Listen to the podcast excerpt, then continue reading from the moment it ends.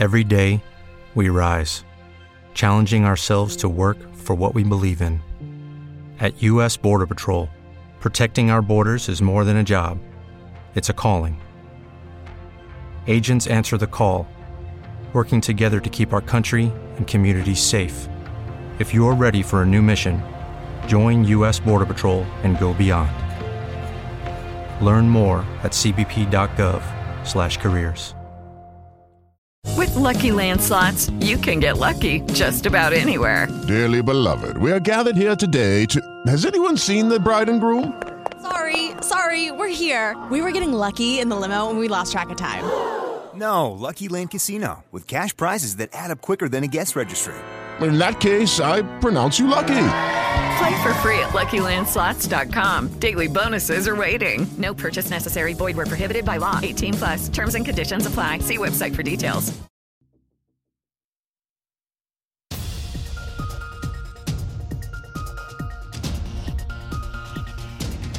Noticiarios Pulso. Noticiarios Pulso. Independencia editorial y pluralidad desde la radio pública. Radio pública. Información que gira en torno al mundo. A nuestro mundo. Nuestro mundo. ¿Qué tal? ¿Cómo está? Muy buenas tardes. Bienvenida, bienvenido a su noticiario Pulso de Radio Educación. Estas son las noticias del viernes 29 de septiembre del 2023. Saludamos como siempre a todas nuestras audiencias que nos escuchan en las estaciones que se enlazan con este noticiario en la República Mexicana, en los Estados Unidos y a todas aquellas personas que nos siguen a través de nuestras redes sociodigitales de Facebook, X y YouTube. Y por supuesto que también va un cordial saludo para los que nos están sintonizando en estos momentos a través de nuestras cuatro frecuencias de radio. 96.5 de FM, 1060 de AM, en Mérida por la señal Cuculcán en el 107.9 de FM y también a través de la señal Cultura Sonora en el 104.3 de FM en Hermosillo, Sonora. A nombre de todo este equipo les saluda Lénica Ávila. Comenzamos. Desde Washington, la canciller Alicia Bárcena califica como urgente adoptar un enfoque hemisférico global y atender las causas de la migración y el tráfico de fentanilo. Esto al finalizar el diálogo de alto nivel entre México y Estados Unidos. La Secretaría de Salud da a conocer que cuenta con 105 servicios de aborto seguro con perspectiva de género en todo el país.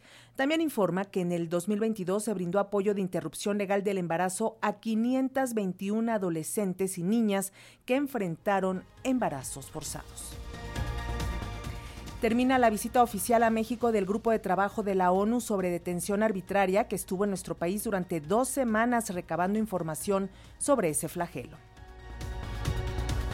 Y este 29 de septiembre es el Día Nacional del Maíz y el gobierno federal asegura que no se puede subestimar la importante trascendencia de este alimento en nuestra cultura. También desde la Casa del Maíz en Los Pinos, el Sencali, se premian a creadores de recetas cuyo ingrediente central es ese grano. Una noticia triste, fallece el periodista y analista político, amigo de Radio Educación, Ángel Guerra Cabrera, experto en relaciones internacionales y en la situación de Cuba. Así lo informó esta mañana la Embajada de la isla en México.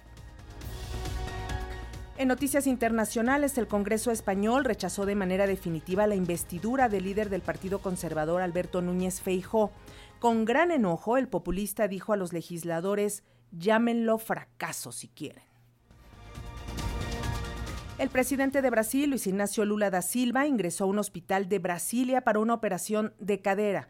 Lula, de 78 años de edad, tendrá una recuperación de cuatro semanas, pero en ningún momento dejará el cargo en manos de su vicepresidente Geraldo Alckmin.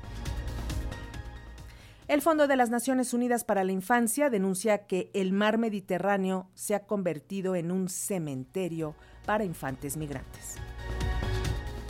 Más de 90 mil personas han huido del enclave de Nagorno-Karabaj a una semana de la ofensiva de Azerbaiyán. Las autoridades de Armenia califican la situación como una emergencia ante la llegada masiva de refugiados. El 30% de los desplazados son niños y niñas y más de 50 personas murieron en una serie de ataques contra mezquitas en el sur de Pakistán justo cuando se conmemoraba el nacimiento del profeta Mahoma.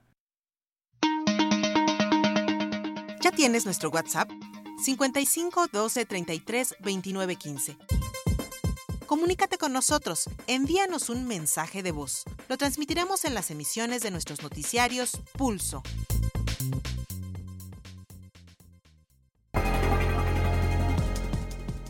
Y esta mañana se llevó a cabo en Washington el diálogo económico de alto nivel entre México y Estados Unidos.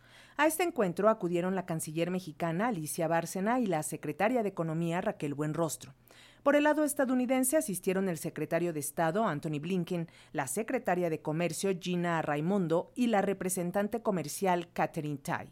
En esta reunión se tocaron temas como el fortalecimiento de las cadenas locales de suministro y los posibles caminos para desarrollar la fuerza laboral y también facilitar inversiones.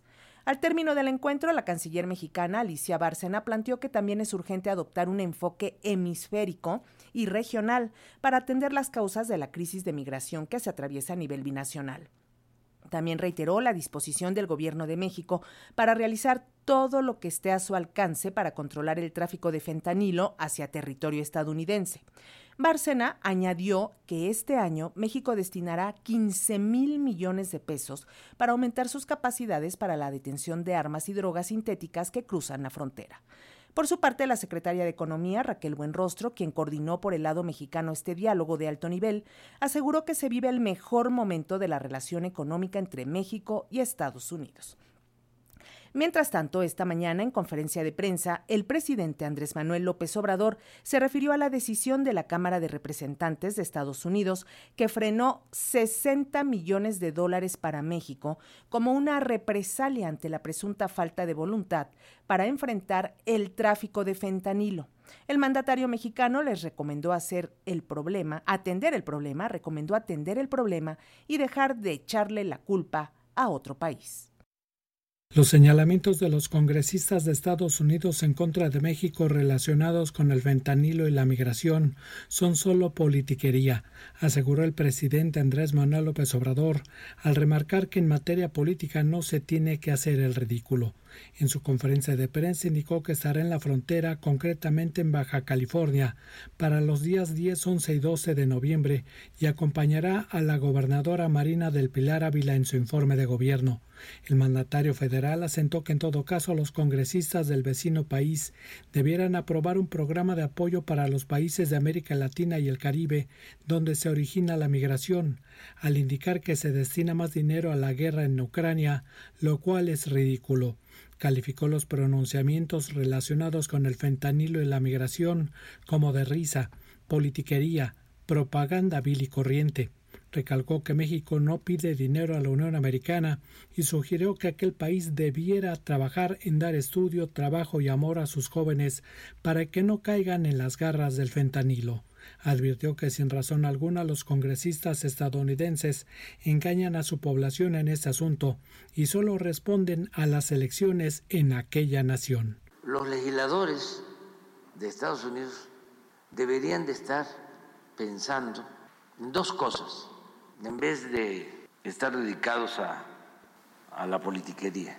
Primero, cómo aprobar en el Congreso de Estados Unidos un plan de apoyo a países que por problemas económicos, sociales, políticos, están eh, padeciendo de crisis migratoria.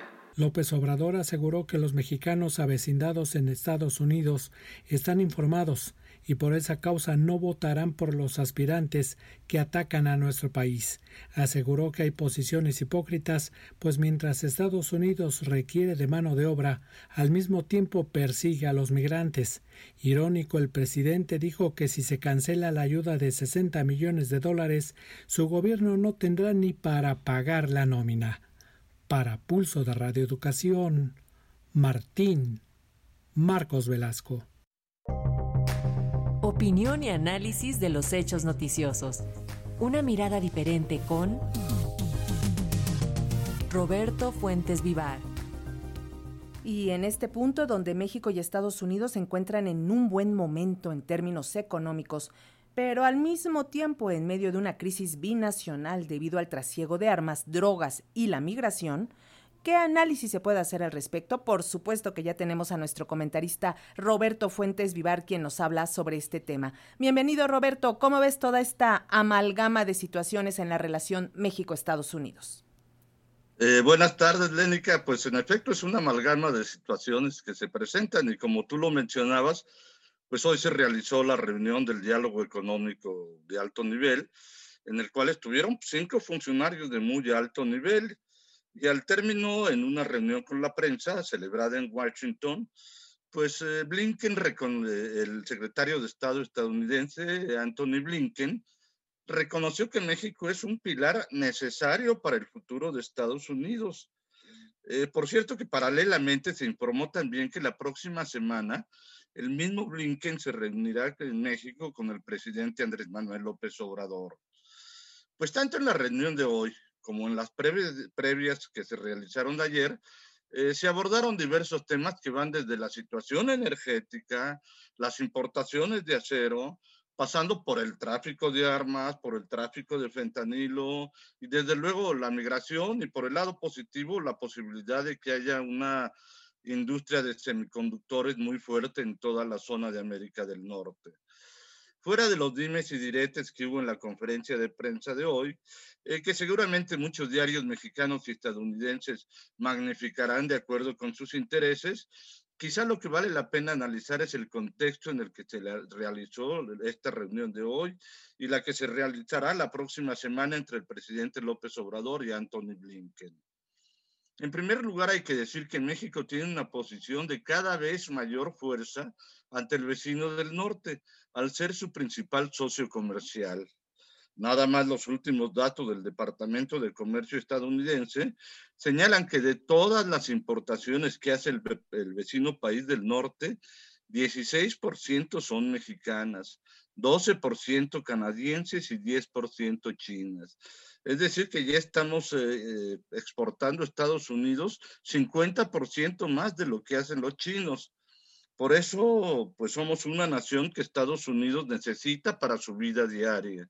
Sobre esto, la coordinadora mexicana del diálogo de alto nivel, Raquel Buendrostro, dijo que los niveles comerciales de intercambio son los más altos de la historia. La inversión ha crecido, tenemos en México cifras históricas de inversión extranjera directa, eh, donde la mayor parte es de Estados Unidos, y también se está dando pues una mayor integración de las cadenas de suministro. Otro tema que está en el contexto es el migratorio en donde desde hace varias semanas hay una crisis en las dos fronteras mexicanas en el sur, concretamente en Chiapas, porque continúan llegando centroamericanos, sudamericanos y caribeños que ven a México como un eh, lugar de paso para llegar a Estados Unidos. Y en el norte, pues precisamente por el cierre de fronteras a los migrantes.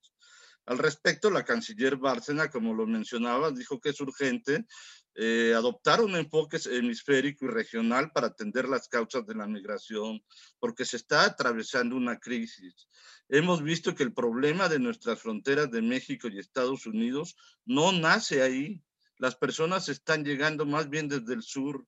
Entonces tenemos que tener una mirada hemisférica, regional, para incluir desde Ecuador, Colombia, Panamá, Venezuela, Haití, Honduras, Guatemala, Costa Rica y por eso dijo que nuestro presidente está tomando el liderazgo en esta materia. Incluso llamó a Blinken a ayudar a resolver un problema muy concreto en lo de los cruces fronterizos en mercancías en la parte estadounidense, porque estos cruces fronterizos de autotransportes mexicanos están ya afectando al comercio bilateral.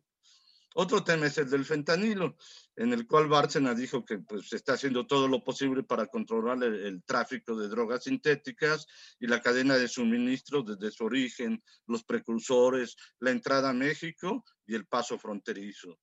Pero quizá el mayor contexto de fondo, sobre todo en Estados Unidos, es el tema electoral. Allende las fronteras, el tema del fentanilo tiene un fuerte componente político. Incluso, como lo mencionaba hoy el presidente Andrés Manuel López Obrador, pues sí, criticó y llamó politiquera y ridícula a la iniciativa de frenar 60 eh, millones de dólares por parte de la Cámara de Representantes de Estados Unidos. Y aquí hay un punto que ilumina mucho el porqué el tema electoral de 2024 eh, es importante para Estados Unidos en las reuniones bilaterales. Hoy se publica en la jornada un reporte de Latino Donor Collaborative y Wells Fargo, en el cual dice que el Producto Interno Bruto Latino en Estados Unidos es de 3.4 billones de dólares, billones, no miles de millones, billones. Incluso dice que si los latinos estadounidenses fueran un país, serían la quinta economía más grande del mundo, solo este, superada por Estados Unidos, China, Alemania y Japón.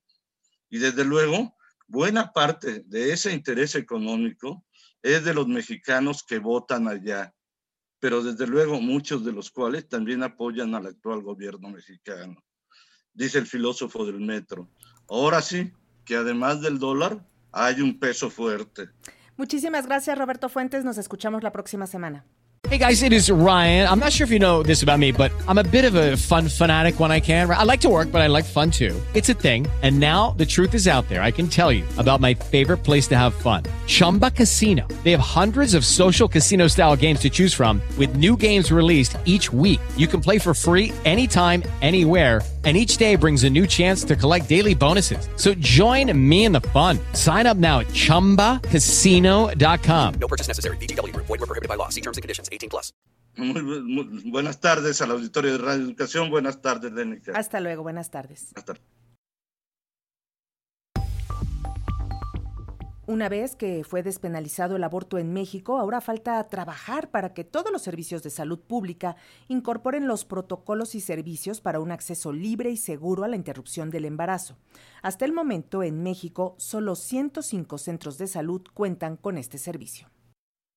En todo el país, la Secretaría de Salud cuenta con 105 servicios de aborto seguro, los cuales se consideran servicios diferenciados que brindan atención de aborto seguro con perspectiva de género, respeto a derechos humanos, igualdad, equidad, confidencialidad, privacidad, no discriminación y buen trato. En un comunicado, la dependencia federal informó que en 2022 se atendieron en total 521 mujeres, adolescentes y niñas víctimas de violación sexual que cruzaban un embarazo forzado, cantidad que representa un incremento de 42.3% en comparación con 2021. La Secretaría de Salud informó que impulsa acciones que garantizan la salud sexual y reproductiva en sus diferentes pilares de atención, con énfasis en la política pública sobre aborto seguro.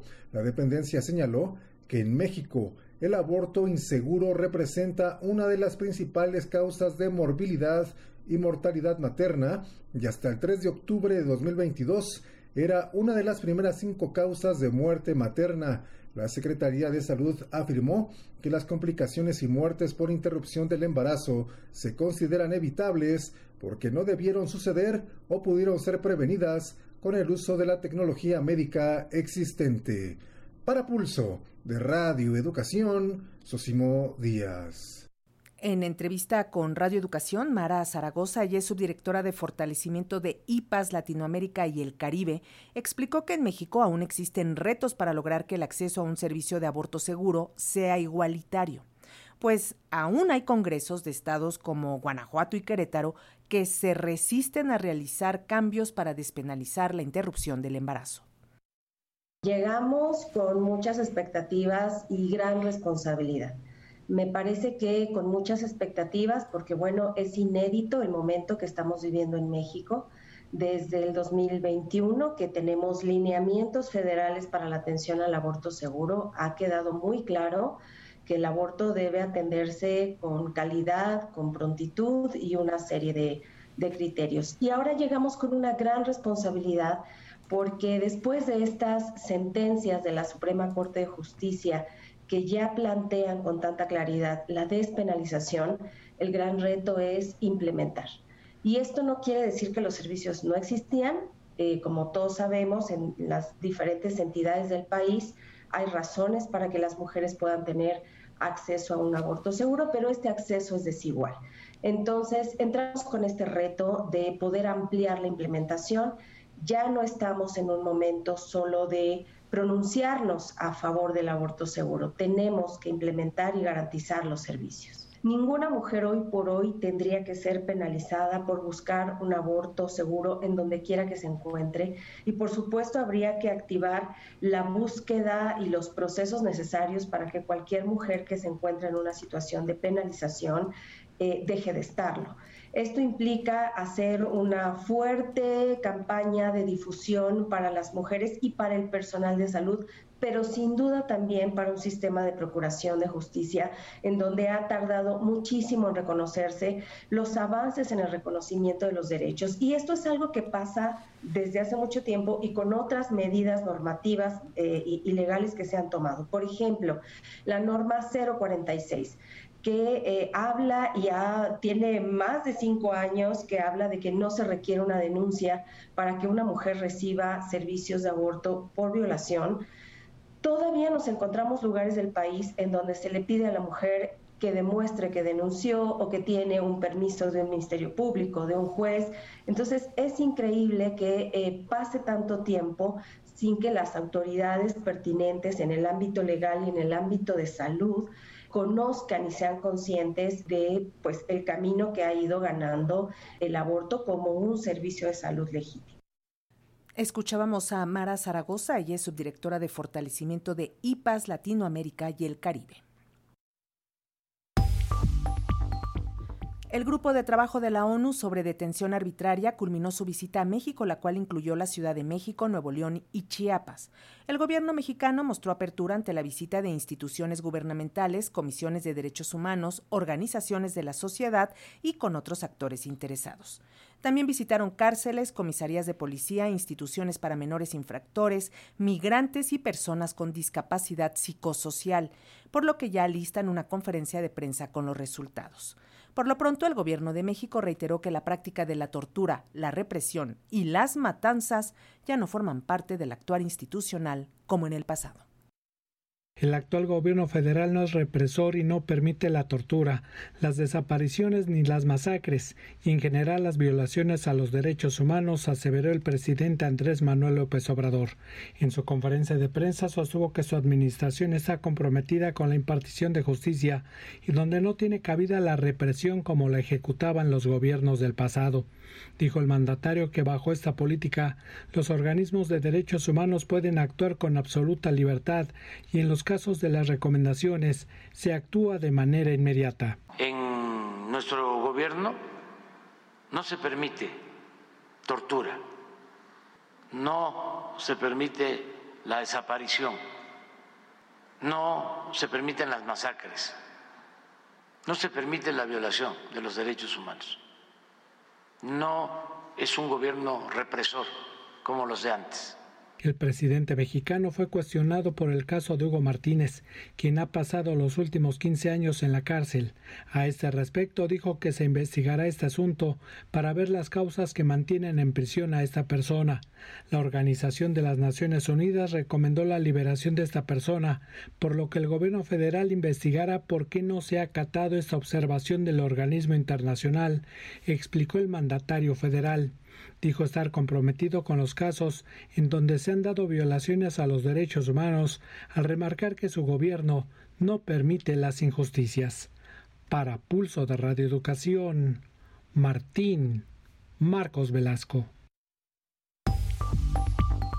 Y en la guerra de los amparos, el extitular de Pemex, Emilio Lozoya, recibió un nuevo revés jurídico, ya que fue rechazado el amparo interpuesto para desechar pruebas en su contra por su presunta vinculación con la empresa Odebrecht y toda su corrupción. El exdirector de Petróleos Mexicanos, Emilio Lozoya, recibió un nuevo revés jurídico luego de que el tercer tribunal colegiado declaró infundado el amparo tramitado por la falta de personalidad jurídica de la paraestatal y la unidad de inteligencia financiera en el caso Odebrecht en marzo pasado, la defensa jurídica del ex titular de Pemex solicitó la protección de la justicia federal después de que un juez de control negó la suspensión planteada, en la que los quejosos alegan falta de personalidad jurídica de la petrolera y la instancia de la Secretaría de Hacienda, ya que argumentan no son víctimas en los presuntos sobornos entregados por la constructora brasileña al ex servidor público durante el sexenio pasado.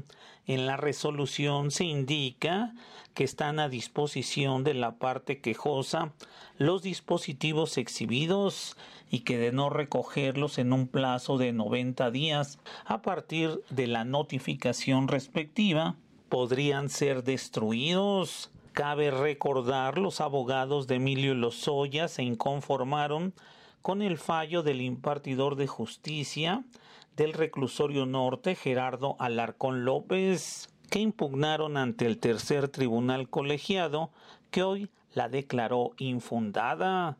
Emilio Lozoya es presunto responsable de los delitos de lavado de dinero y asociación delictuosa.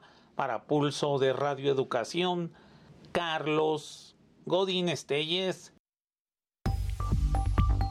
108 mil personas han desaparecido en México del 2006 a la fecha, lo que debe de llenar de indignación a los mexicanos y todos los gobiernos. En México, cifras oficiales señalan que 108.400 personas han sido reportadas como desaparecidas y ese dato debe llenar de indignación y alarma porque la desaparición de personas creció exponencialmente a partir del año 2006. Así se advirtió en el marco de la presentación del libro Las rastreadoras de Tania del Río en la Cámara de Diputados.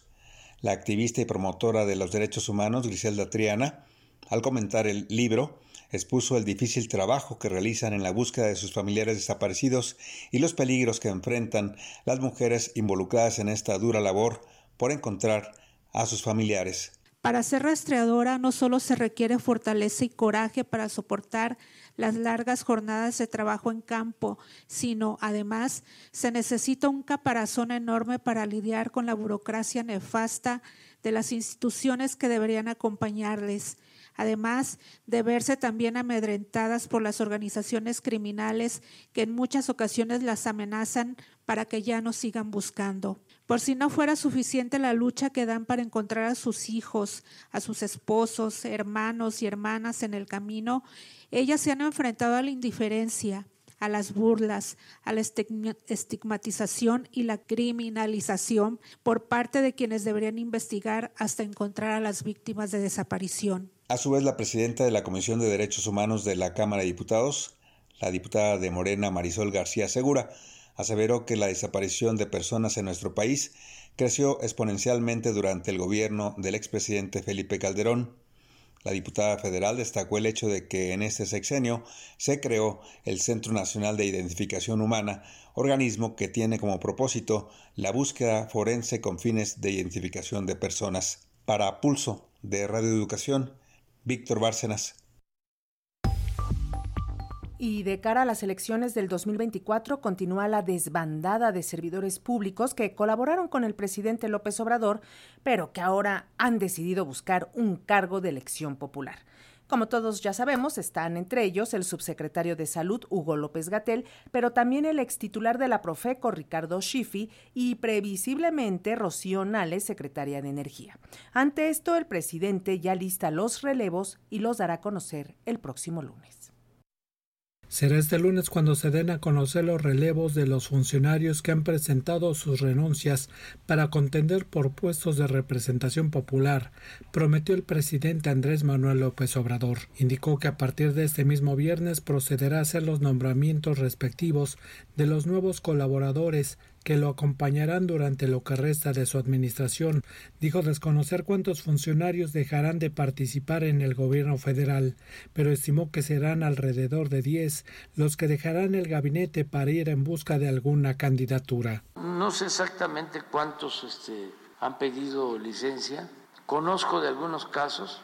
Ya voy a, dar a conocer los nombres y ya voy a empezar a nombrar sustitutos, mujeres y hombres. Aquí los voy a dar a conocer A partir del lunes ya damos a conocer quiénes este, entran en la sustitución. El presidente asentó que en el caso de Hugo López Gatel, este oficializó su salida de la subsecretaria de Salud para contender por la candidatura de la jefatura de gobierno de la Ciudad de México, en tanto que el ex titular de la Procuraduría Federal del Consumidor, Ricardo Schiffeld, pretende la nominación para la gubernatura de Guanajuato en tanto que Javier May dejó el Fondo Nacional de Fomento al Turismo para luchar por la candidatura de Tabasco y se espera la renuncia de Rocío Nale al frente de la Secretaría de Energía, pero confió que Ariadna Montiel siga en la Secretaría de Bienestar. Para Pulso de Radio Educación, Martín Marcos Velasco. Mientras tanto, el Instituto Nacional Electoral dio luz verde a las reglas que regularán la conformación de coaliciones entre partidos políticos en las próximas elecciones presidenciales, del Senado y de diputados rumbo al proceso electoral del próximo año.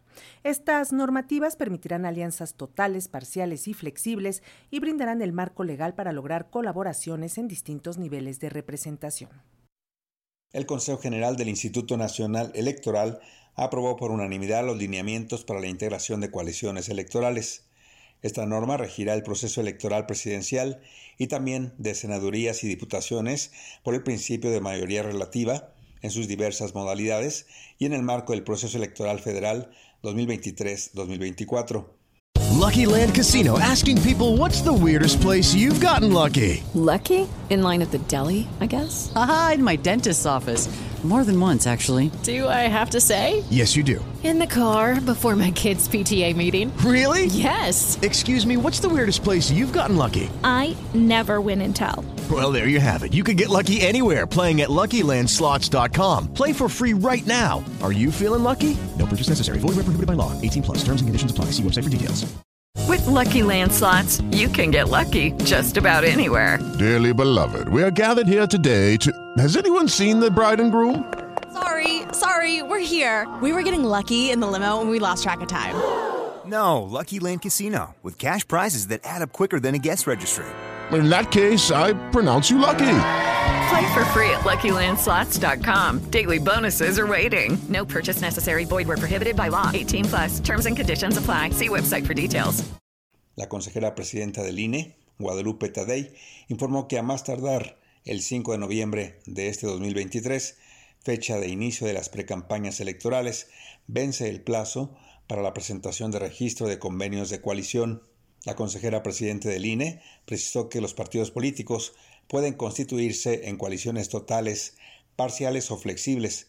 El instructivo para integrar coaliciones electorales surge ante la complejidad de armonizar el derecho de asociación de manera que personas actoras políticas encuentren un beneficio de la suma de sus proyectos y representa una herramienta que brinda certeza a la voluntad de los actores políticos para que de manera conjunta participen en la mejor conformación o representación de la gente. Para Pulso de Radio Educación, Víctor Bárcenas.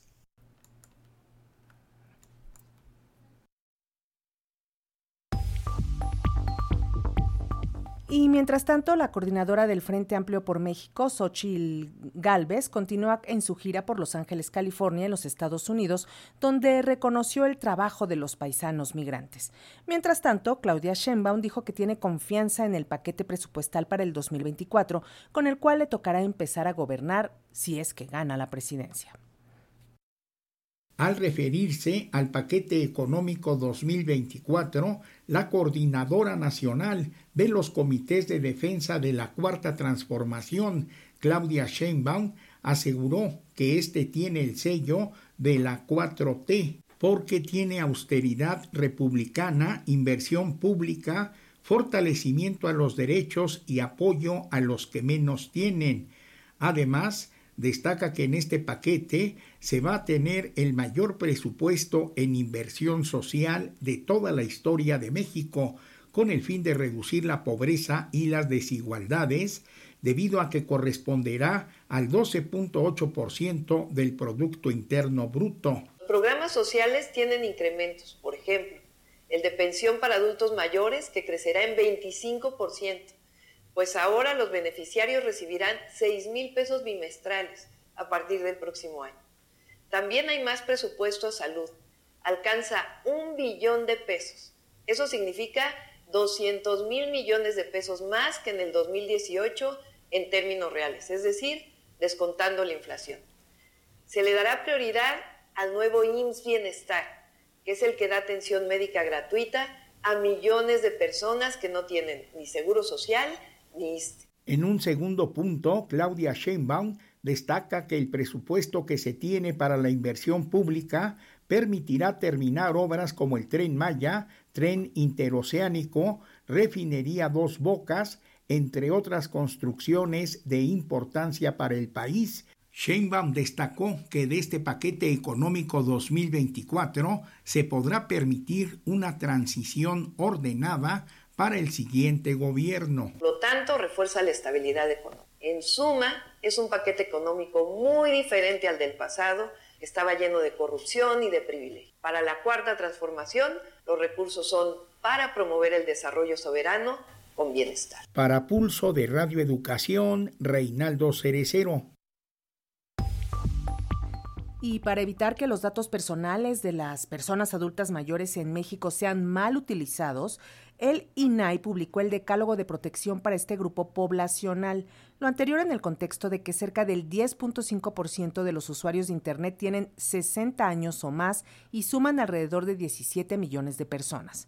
Según estadísticas, la cifra ha crecido en los últimos años y este sector poblacional usa la red para comprar bienes y servicios básicos, solicitar asistencia médica, gestionar trámites ante una determinada institución o simplemente para ver una película.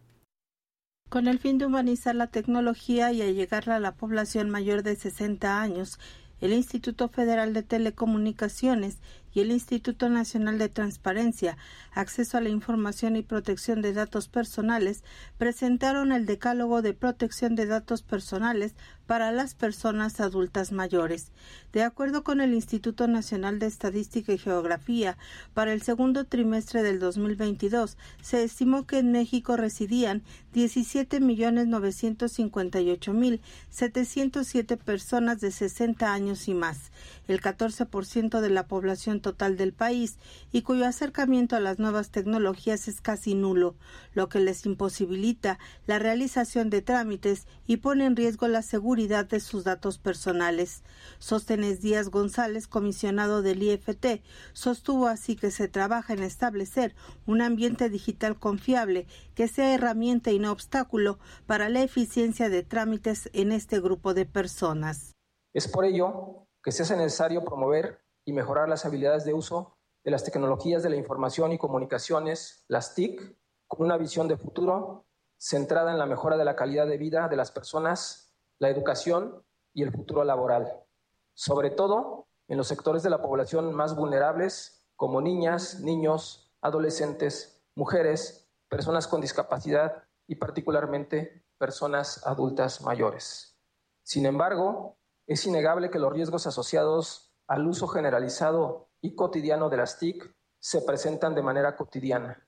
Conscientes de esta situación, en el IFT hemos emprendido diversas líneas de acción encaminadas a favorecer un ambiente digital confiable.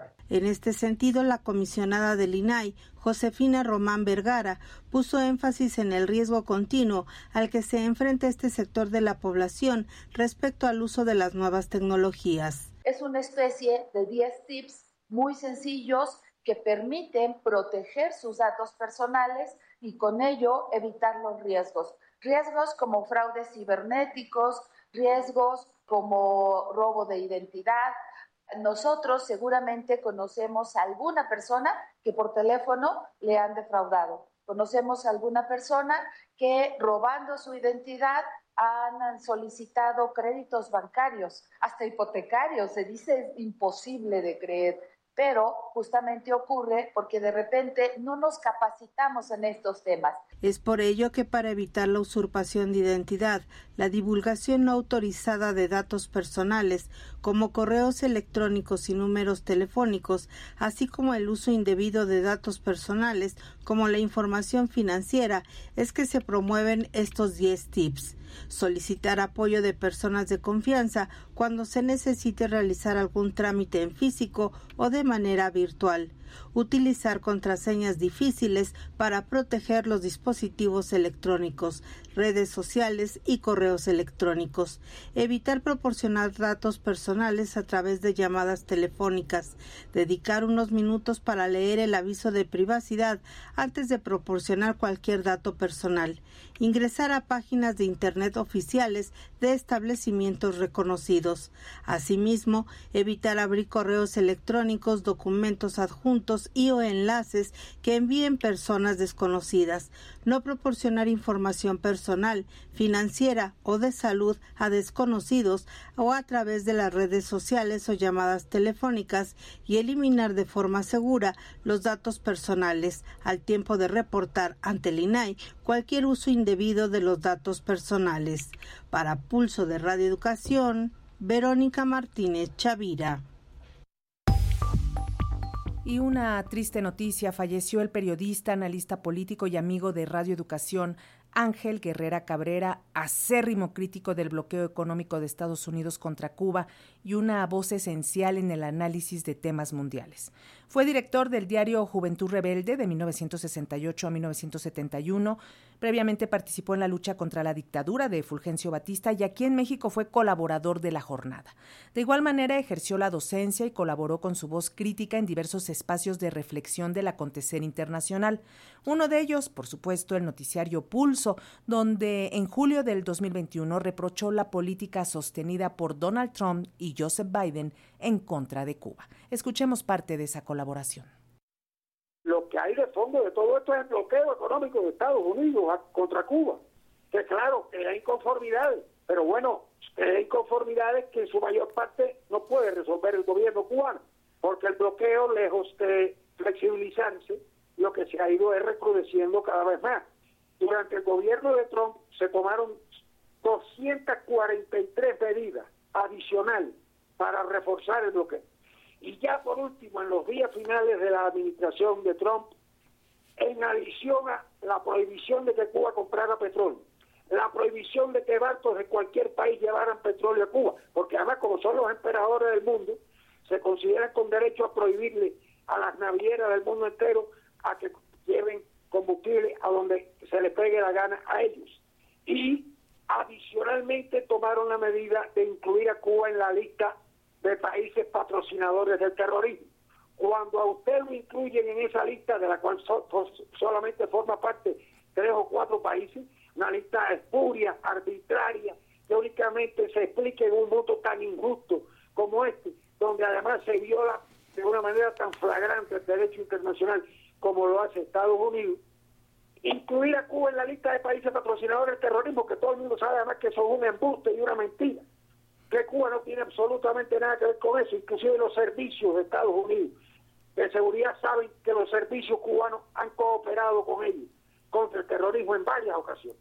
Cuando te ponen en esa lista, ningún banco te presta un centavo, ninguna compañía eh, productora de medicamentos te vende una penicilina, te vende nada. Es decir, ya era una situación límite a donde fue llevado esto, pero Biden lo ha mantenido exactamente igual contrariamente a sus promesas de campaña de que iba a restaurar la situación que existía cuando estaba el presidente Obama. Descanse en paz el maestro Ángel Guerra.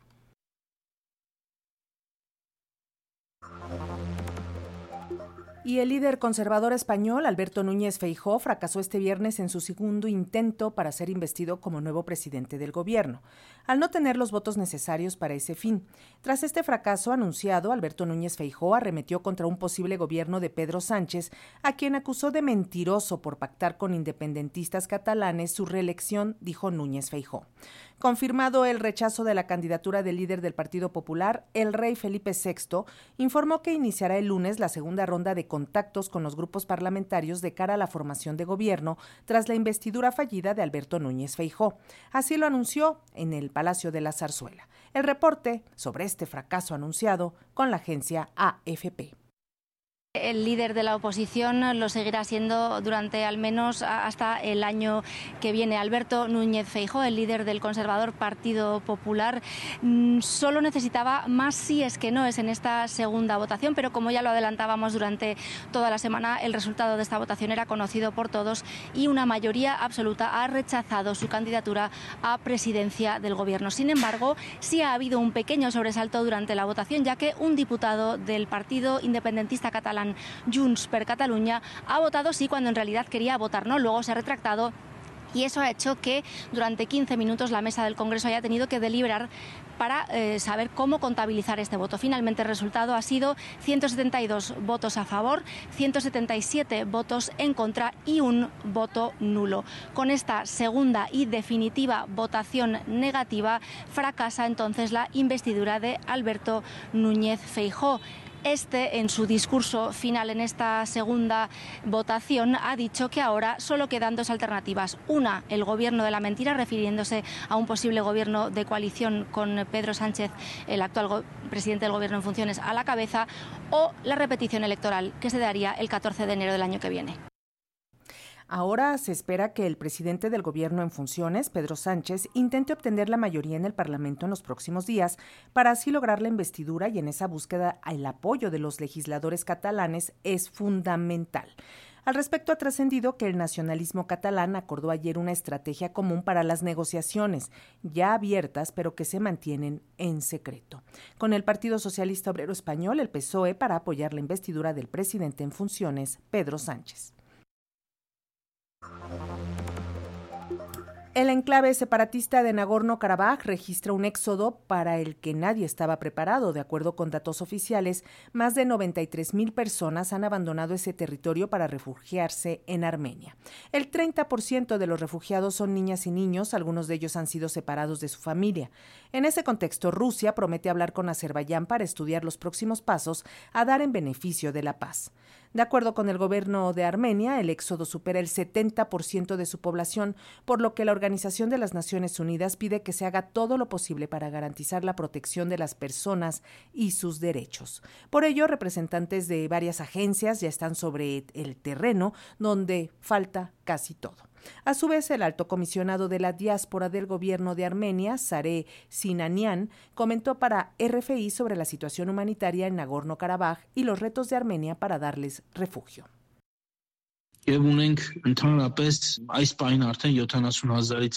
En estos momentos tenemos en la República de Armenia a refugiados que han llegado heridos y con hambre, necesitan alimentación y un lugar donde vivir. Y los compatriotas que siguen en Nagorno-Karabaj necesitan huir lo antes posible para no caer en manos de las fuerzas azeríes y sufrir su maltrato. Allá también hay problemas sanitarios. El gobierno armenio envió hace dos días personal médico para que se lleve a cabo el traslado de los enfermos en el helicóptero. Más de 15.000 personas siguen allí esperando que Armenia envíe ayuda especial para ser rescatados y traídos porque tienen miedo de salir y sufrir el maltrato de los azeríes. Escuchábamos la voz del alto comisionado de la diáspora del gobierno de Armenia, Saresian Sinanian, en entrevista con RFI. Banderas rusas y ambiente festivo se vive en la Plaza Roja de Moscú al conmemorarse el primer aniversario de la declaración de anexión de cuatro regiones ucranianas. Se trata de Donetsk, Lugansk, Gerson y Zaporilla, zonas en las que continúa la guerra. Durante la ceremonia, el presidente ruso Vladimir Putin pidió a un alto mando del grupo Wagner que se encargue de reclutar nuevas unidades de voluntarios para el combate. Honró también la memoria de los mercenarios caídos. A su vez, en Ucrania, el presidente Zelensky acordó con Estados Unidos y Reino Unido una nueva ofensiva a principios de octubre en dirección justo a Gerson y Zaporilla. En medio de este escenario, el gobierno de Rusia aumentará en 2024 su presupuesto militar en un 6% del PIB, lo que significa que se prepara para una guerra larga contra Ucrania. De acuerdo con el Ministerio de Finanzas, este año el gasto militar asciende a 66.730 millones de dólares y el próximo año aumentará a 112.000 millones de dólares, 4% más de lo destinado en el 2021 el último año de paz en esa zona de Eurasia. El reporte con RFI. Rusia va a incrementar con respecto a este año en un 67% su gasto militar, según un documento publicado por el Ministerio de Finanzas ruso. En estos momentos se está elaborando el presupuesto para el periodo 2024-2026. La intención del Kremlin parece que es la de prepararse para una guerra larga. Este año el gasto asciende a 66.000 millones de dólares y el próximo año aumentará hasta los 111.000 millones de dólares en defensa. Es el 6% del Producto Interior Bruto de Rusia. En 2021, el último año de paz, era mucho menos, el 2,7% del PIB. Por primera vez en su historia, Rusia se prepara para gastar más en defensa que en políticas sociales, por ejemplo, algo muy llamativo teniendo en cuenta que tenemos elecciones en Rusia presidenciales en marzo del año que viene. No hay paz a la vista, pero Moscú quiere evitar agitación social. El servicio militar obligatorio de otoño comienza el 1 de octubre y el Ministerio de Defensa de Rusia ha prometido que los nuevos reclutas no serán enviados a la zona de combate. Para eso están los restos de Wagner y el presidente Putin ha dado instrucciones a uno de los lugartenientes de Prigozhin, Andrei Troshev, para que participe en la formación de unidades de voluntarios. Desde Moscú, para Radio Francia Internacional, Xavier Colas. Mientras tanto, del lado ucraniano, los ministros de Defensa del gobierno de Kiev y de Francia, Rustem Umerov y Sebastián Lecornu, acordaron trabajar para avanzar hacia la producción conjunta de armamento entre los dos países. Así lo informó hoy el titular de Defensa ucraniano en su cuenta de Telegram. Esto contribuirá a profundizar en la cooperación técnico-militar y en el desarrollo de proyectos conjuntos de alta tecnología, dice el comunicado y el Fondo de las Naciones Unidas para la Infancia denuncia que el mar Mediterráneo se ha convertido en un cementerio para 334 infantes que intentaron llegar a Europa en barcazas. La mayoría de todos estos niños y niñas viajaban solos. Más de 11.600 niños cruzaron el mar Mediterráneo central hacia Italia sin sus padres, madres o tutores legales entre enero y mediados de septiembre de 2023. Esto supone un aumento del 60% respecto al mismo periodo del año pasado. Lampedusa, una pequeña isla en el sur de Italia, es a menudo la primera escala de quienes buscan asilo, seguridad y oportunidades en Europa.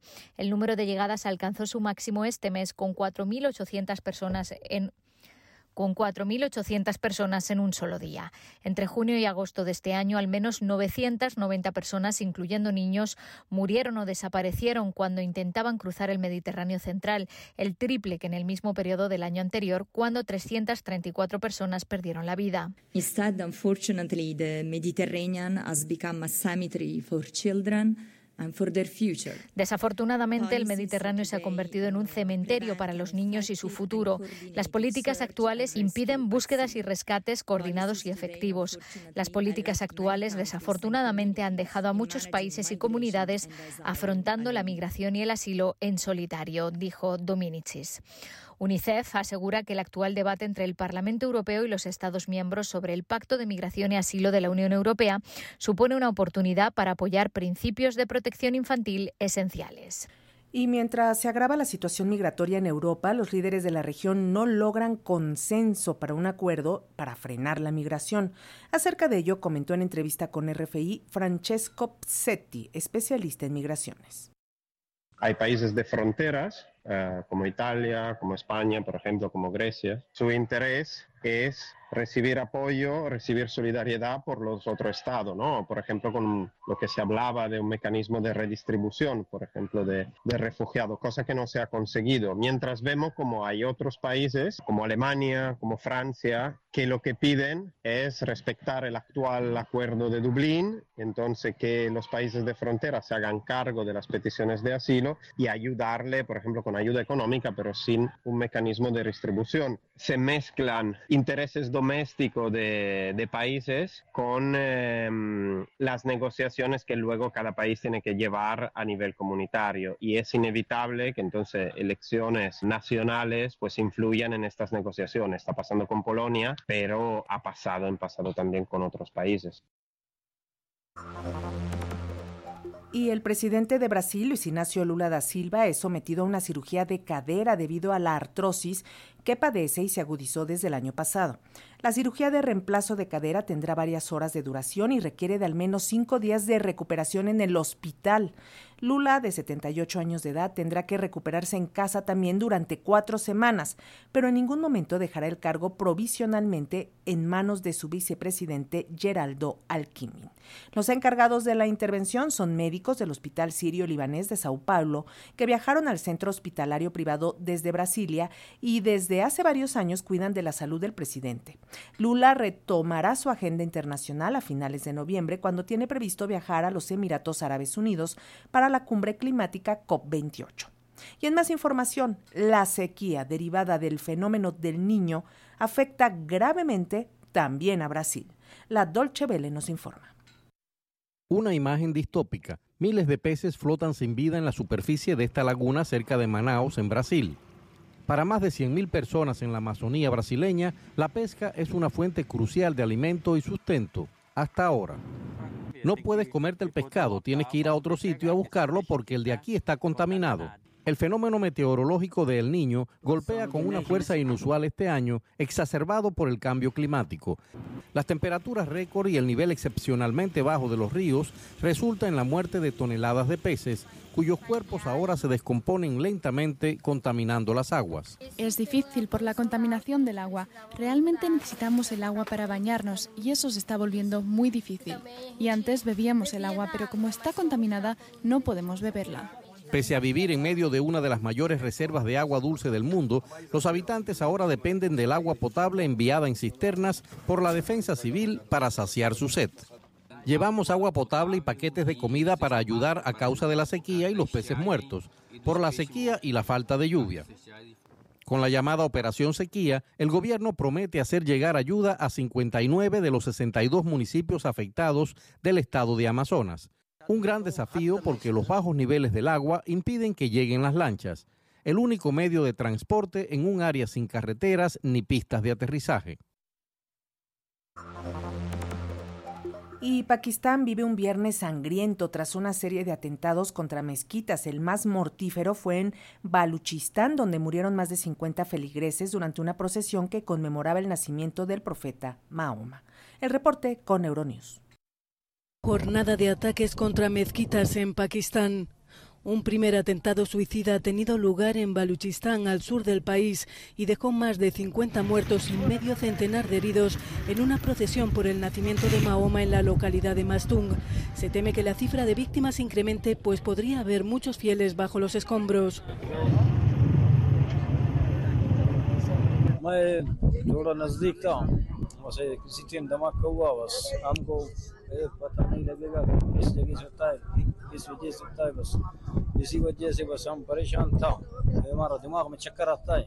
Un segundo atentado suicida devastó una mezquita de la ciudad de Hangu, dejando al menos cinco muertos. Las autoridades han desmentido que hubiera una tercera explosión en la ciudad de Peshawar, en la conflictiva provincia de Jaber Patunhua.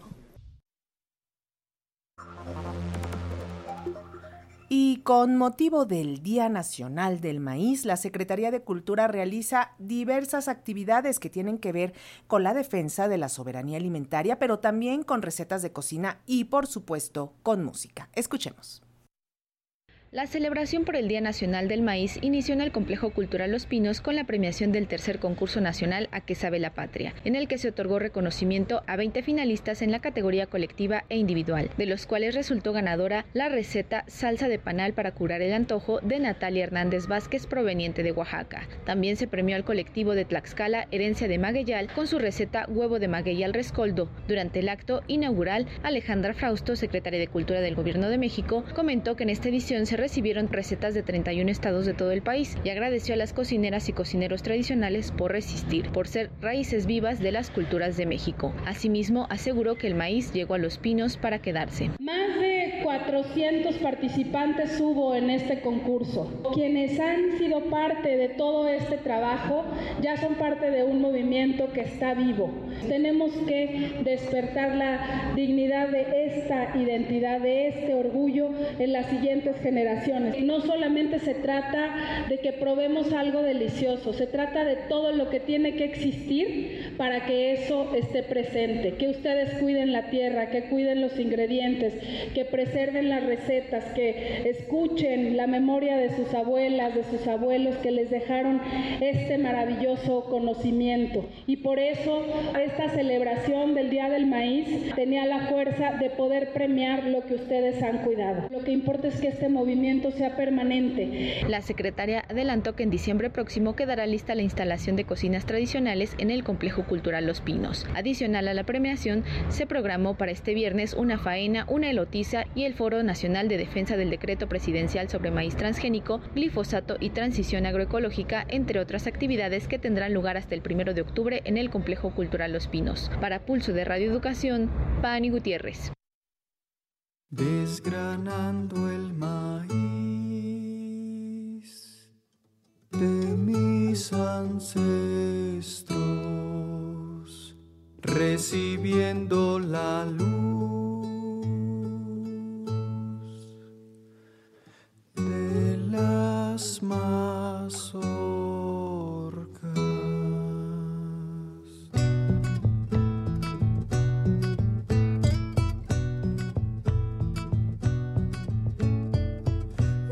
sustenta la vida es el alimento sagrado. En sus mazorcas guardamos la memoria del pasado. Entre los surcos del tiempo esta semilla nacieron, planta de noches largas, entre los soles crecieron. Y con esta hermosa canción sobre la importancia del maíz del grupo Aleteos, despedimos este noticiario y le invitamos, por supuesto, a ir a Los Pinos, a la Casa del Maíz, al Sencali, para participar en todas estas actividades alrededor de nuestros maíces nativos. Y por supuesto que el Departamento de Noticias le tiene preparado un programa especial en torno al maíz. Así que lo esperamos hoy a las 16 horas.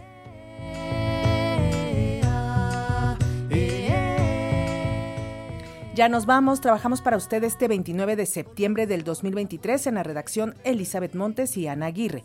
Coordinación Nacional, Eliud Hernández. Coordinación Internacional y Realización, Josefina Mulato. Edición de notas, Gregorio Sánchez y Luis Ernesto López. Redes sociales, Tania Nicanor, Roberto Hernández y Fernanda López. Atención de llamadas y WhatsApp, Gina Mesa. Controles técnicos en cabina, Arturo Mendoza. Y en la lectura de la información se despide Lenny Cávila. Que tenga un muy buen fin de semana.